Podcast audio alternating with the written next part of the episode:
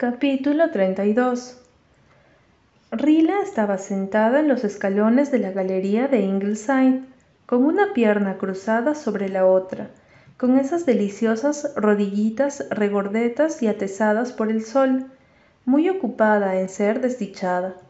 Y si alguien pregunta por qué una criaturita tan mimada puede ser desdichada, es que el que pregunta habrá olvidado su propia infancia. Cuando las cosas que son naderías para los adultos son oscuras y terribles tragedias para un niño. Rila estaba hundida en las profundidades de la desolación, porque Susan le había dicho que iba a hacer una de sus tortas de oro y plata para la función del orfanato de esa tarde, y ella, Rila, debía llevarla a la iglesia por la tarde. No me pregunten por qué Rila preferiría morirse antes que llevar una torta a través del pueblo hasta la iglesia presbiteriana de Glen. Mary. A veces los niños se les meten cosas raras en las cabecitas, y eso le había pasado a Rila, que pensaba que era una vergüenza y una humillación que la vieran a una llevando una torta a donde fuere. Tal vez porque un día cuando ella no temía más de cinco años, había visto a la vieja Tilly Pake llevando una torta por la calle, y todos los chicos pequeños del pueblo le iban detrás, burlándose de ella. La vieja Tilly vivía en Harbour Mount y era una vieja muy sucia y harapienta. Los chicos le cantaban. La vieja Tilly Pake se robó una torta y le dio dolor de barriga. Ser considerada igual que junto a Tilly Pake era algo que Rila directamente no podía soportar. Se le había puesto en la cabeza la idea de que una no podía ser una señorita y andar por ahí llevando tortas. Y por eso estaba sentada tan desconsolada en los escalones y su preciosa boquita, a la que le faltaban unos dientes de delante, no lucía su usual sonrisa. En lugar de tener ese aire que decía que ella entendía lo que pensaban los narcisos, o que compartía con la rosada dorada un secreto que solo ellas dos conocían. Parecía alguien aplastado por toda la vida. Hasta sus inmensos ojos color avellana, que casi se cerraban cuando ella reía, estaban tristes y atormentados, un lugar de ser los estanques de fantasiosos de siempre. Las hadas te tocaron los ojos, le dijo una vez la tía Kitty McAllister, su padre juraba que había nacido seductora, que le habían sonreído al doctor Parker a la media hora de nacer. Rila podía todavía hablar mejor con los ojos que con las palabras, pues usaba una marcada media lengua. Pero se curaría, crecería rápidamente. El año pasado papá la había medido con su rosal, este año con el flux, pronto sería con las malvas, e iría a la escuela. Rila estaba muy feliz y contenta hasta este terrible anuncio de Susan. Realmente, le dijo Rila al cielo, muy indignada, Susan no tiene sentido de la vergüenza. Claro que Rila pronunció mengüenza, pero igual el hermoso cielo azul pareció entenderle. Mamá y papá habían ido a Charlottetown esa mañana y todos los otros niños estaban en la escuela, de modo que Rila y Susan estaban solas en Ingleside. Por lo común, Rila habría estado encantada ante esa circunstancia. Nunca se sentía sola. Le habría encantado quedarse sentada en los escalones o en su particular roca privada, cubierta de musgo, en el valle del arco iris, con uno o dos gatitos imaginarios para hacerles compañía, y hubiera hilado fantasías sobre todo lo que veía. La esquina del parque, que parecía un pequeño territorio de mariposas, las amapolas que flotaban sobre el jardín, esa inmensa nube completamente sola en el medio del cielo, los grandes moscones que revoloteaban entre las capuchinas, la madreselva que se agachaba hasta tocarle los rizos rojizos con dedos amarillos, el viento que soplaba. ¿Hacia dónde soplaba? Don Petirrojo, que estaba otra vez negro y caminaba dándose aires por la, la baranda de la galería, preguntándose por qué Rila no quería jugar con él. Rila, que no podía pensar en otra cosa que no fuera el terrible hecho de que debería llevar una torta, una torta, a través del pueblo hasta la iglesia, para esa función que iba a ser para los huérfanos. Rila tenía cierta noción de que el orfanato quedaba en Lombridge y que allí era donde vivían los niños chiquititos que no tenían papá ni mamá. Sentía muchísima pena por ellos, pero ni por el más huérfano de los huérfanos la pequeña Rila estaba dispuesta a dejarse ver en público llevando una torta. A lo mejor, si llovía, no tendría que ir. No había la menor señal de lluvia, pero Rila juntó las manitas. Tenía un hoyuelo en el nacimiento de cada dedito, y dijo, con toda seriedad, Por favor, querido Dios, que sueva muy fuerte, que sueva mucho. Milla pensó en otra posibilidad salvadora. O si no, que se me queme la tota de Susan, que se queme la toda. Y sin embargo, cuando llegó la hora de comer, la torta, perfectamente cocida, rellena y bañada, estaba muy oronda instalada sobre la mesa de la cocina.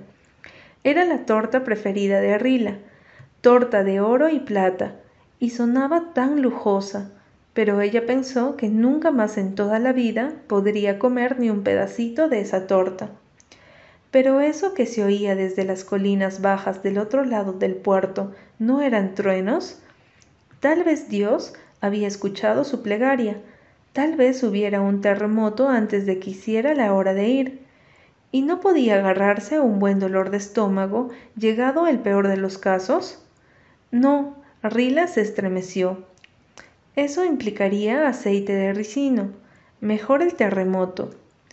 Los demás niños ni se fijaron en que Rila, sentada en su silla, la del patito blanco bordado en el respaldo, estaba muy callada. Eran unos egoístas. Si mamá hubiera estado en casa, ella sí se habría dado cuenta.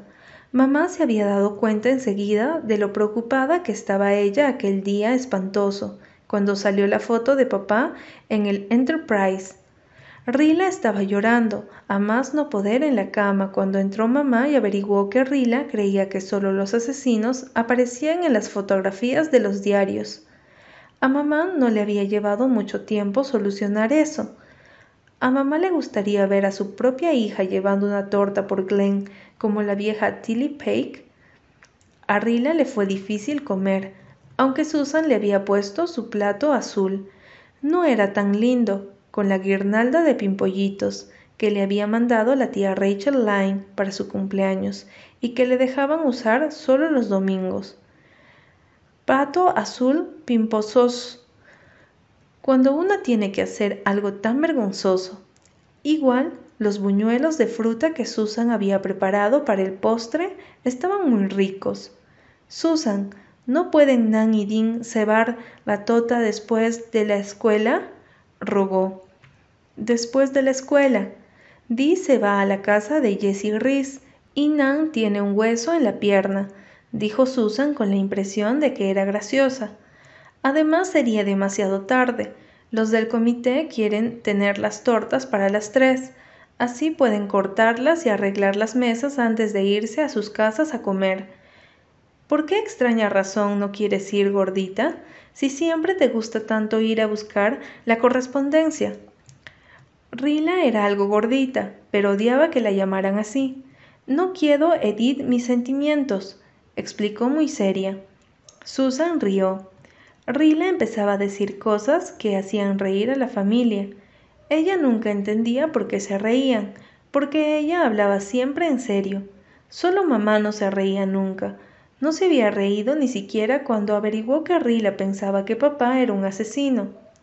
La función es para juntar dinero para los pobres niñitos que no tienen papá ni mamá, le explicó Susan, como si ella fuera una bebita que no entendía nada.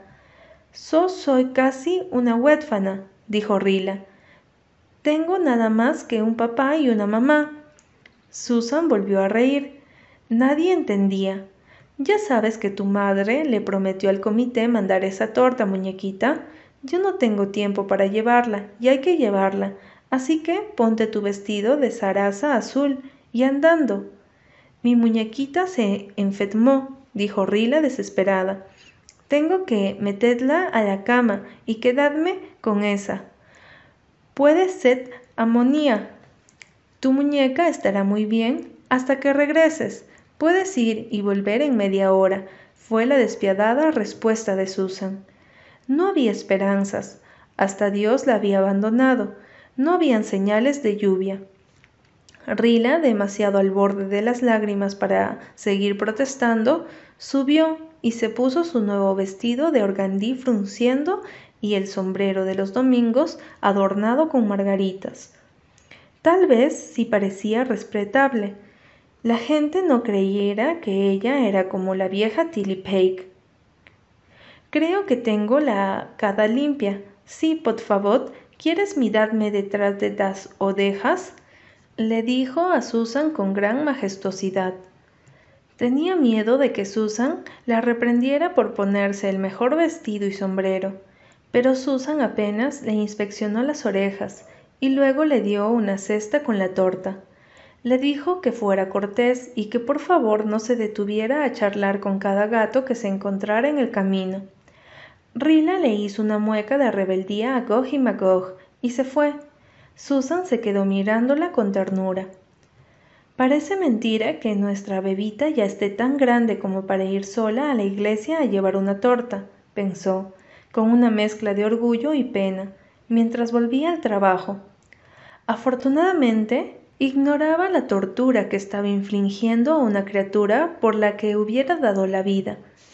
Rila no se sentía tan mortificada desde la vez que se quedó dormida en la iglesia y se cayó del asiento. Por lo general le encantaba ir al pueblo.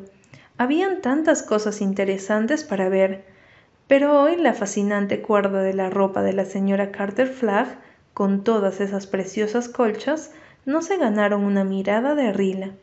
Y el nuevo ciervo de hierro forjado por el señor August Palmer había puesto en el patio la dejó indiferente. Nunca antes había pasado sin desear que ellos tuvieran uno igual en el parque de Ingleside. Pero, ¿qué eran ahora los ciervos de hierro forjado? Los fuertes rayos del sol bañaban las calles como un río y todo el mundo estaba fuera de las casas. Pasaron dos niñas susurrando. ¿Era sobre ella? Se imaginó lo que estarían diciendo. Un hombre que pasaba la miró en realidad se preguntaba si era seria la más pequeña de los Blythe, y por San Jorge, qué preciosa era. Pero Rila sintió que los ojos del hombre atravesaban la cesta y veían la torta, y cuando Annie Drew pasó junto a ella con su padre, Rila estuvo segura de que se reirían de ella. Annie Drew tenía diez años y era una niña muy grande a los ojos de Rila. Después, había toda una multitud de niños y niñas en la esquina de Russell. Tenía que pasar junto a ellos. Era espantoso sentir que los ojos de todos se clavarían en ella y luego se mirarían entre sí. Avanzó con un orgullo tan desesperado que todos pensaron que era una presumida y que había que bajarle los humos. Ya le enseñarían a esa carita de gato, una presumida como todas las niñas de Ingleside, solo porque vivían en la casa grande. Millie Flagg se puso a caminar detrás de ella, imitándole la manera de caminar y llevando nubes de polvo sobre las dos. ¿A dónde va esa cesta que lleva a esa niña? gritó el pegajoso Drew. Tienes la cara tisana, cara de bizcocho, se burló Bill Palmer. ¿No tienes lengua? preguntó Sarah Warren. Piojo, se burló Benny Bentley. Mantente de tu lado del camino, o te voy a hacer comer un escarabajo, dijo el grandote de San Flag, dejando de masticar una zanahoria cruda el tiempo suficiente para hablar. Miren cómo se pone colorada, se rió Mami Taylor. Seguro que llevas una torta a la iglesia presbiteriana, dijo Charlie Warren. La mitad ha de ser masa, como todas las tortas de Susan Baker, el orgullo no le permitiría llorar a Rila, pero había un límite a los que uno puede escuchar. Después de todo, era una torta de Ingleside. La próxima vez que cualquiera de ustedes esté enfermo, le voy a decir a mi papá que no les dé nada de demenio, dijo desafiante. Pero entonces se le cayó el alma a los pies. No podía ser Kenneth Ford el que doblaba la esquina del camino de Harbour. No podía ser. Era. No podría soportarlo. Ken y Walter eran amigos, y Rila en lo profundo de su corazoncito pensaba que Ken era el niño más bueno y más lindo del mundo entero. Él nunca le hacía demasiado caso, aunque una vez le regaló un patito de chocolate, y un día inolvidable se había sentado a su lado junto a una piedra musgosa en el valle del arco iris, y le había contado la historia de los tres osos y la casita del bosque, pero ella se conformaba con adorarlo a distancia y ahora este ser maravilloso lo sorprendía llevando una torta. Hola, gordita, hace mucho calor, ¿no? Ojalá me toque una porción de esa torta esa noche. De modo que él sabía que era una torta. Todo el mundo lo sabía. Rila había cruzado el pueblo y pensó que lo peor había pasado, cuando pasó lo peor. Miró por una calle lateral y vio venir por ella a su maestra de la escuela dominical, la señorita Emmy Parker. La señorita Emmy estaba todavía a alguna distancia, pero Rila la reconoció por el vestido. Ese vestido con volados, de organdí verde pálido con florcitas blancas, el vestido de los azares, lo llamaba Rila en secreto. La señorita Emmy se lo había puesto para ir a la escuela dominical el domingo anterior, y a Rila le había parecido el vestido más hermoso que había visto en su vida. Pero todos los vestidos de la señorita Emmy eran preciosos, a veces con lazos y volados, a veces con un detalle en seda. Rila idolatraba a la señorita Emmy. Era tan bonita y delicada, con su piel blanquísima y los ojos castañísimos y esa sonrisa triste y tan dulce. Triste, como le había susurrado un día otra niña a Rila, porque el hombre con el que ella iba a casarse se había muerto. Rila estaba tan contenta de estar en la clase de la señorita Emmy. No le habría gustado nada estar en la clase de la señorita Florry Flagg. Florry Flagg era horrible y Rila no podía soportar a una maestra horrible. Cuando Rila se encontraba con la señorita Emmy fuera de la clase dominical y la señorita Emmy le sonreía y le hablaba, para Rila era uno de los momentos más importantes de su vida. Solo con que en la calle la señorita Emmy le hiciera una inclinación de cabeza, le aligeraba el corazón.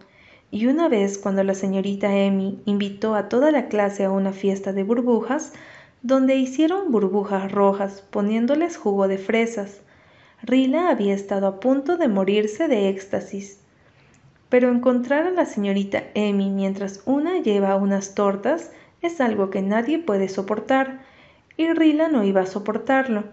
Además, la señorita Emmy iba a escribir un diálogo para el próximo recital de la escuela dominical, y Rila abrigaba secretas esperanzas de que le pidieran que hiciera el papel de hada, un hada vestida de escarlata con un sombrerito puntiagudo verde.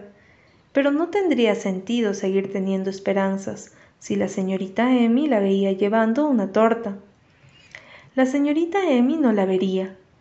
Rila se detuvo en el puentecito que cruzaba el arroyo, que era bastante profundo, justo en ese lugar. Sacó la torta de la cesta y la arrojó al arroyo, donde los alisos se arremolinaban sobre un charco más oscuro.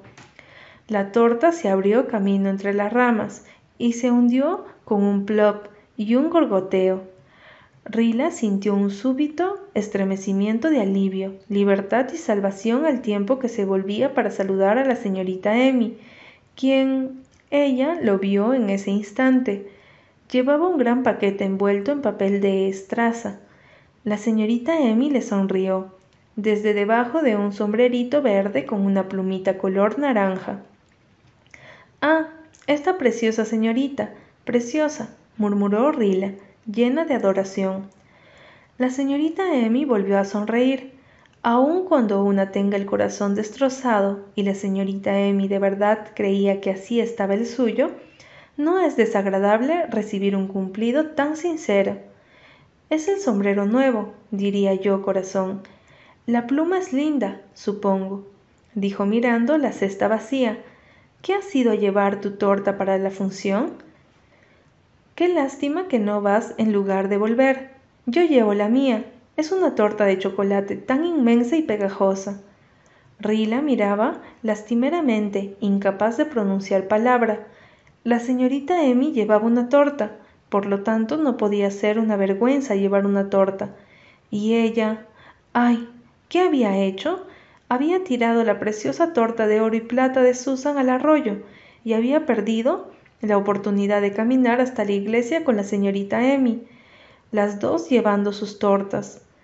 Después de que la señorita Emmy se hubo alejado, Rila se fue a su casa con un horrible secreto.